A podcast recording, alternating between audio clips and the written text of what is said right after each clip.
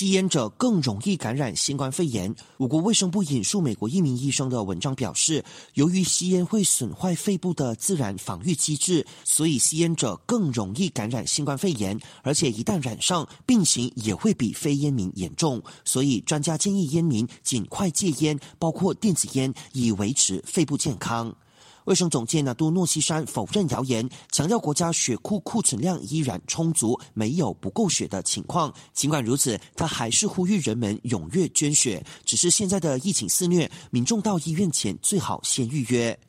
现在我国正处于抗疫的重要阶段，牙医协会配合行动限制令，宣布所有牙科手术都将限制在紧急情况下进行，例如严重的牙齿感染、口腔或牙齿创伤等等。We advise all patients to be honest to dental personnel when declaring their health status, including travel history or possible contacts with COVID-19 positive patients.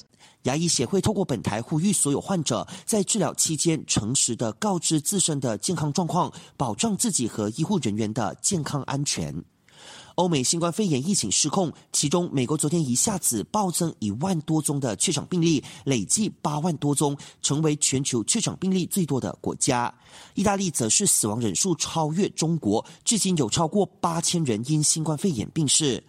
二十国集会 G 二十承诺向全球经济注入超过五亿美元，以应对疫情对卫生、经济和社会的影响。新闻结束前提醒你，勤洗手，保持社交距离，留在家中。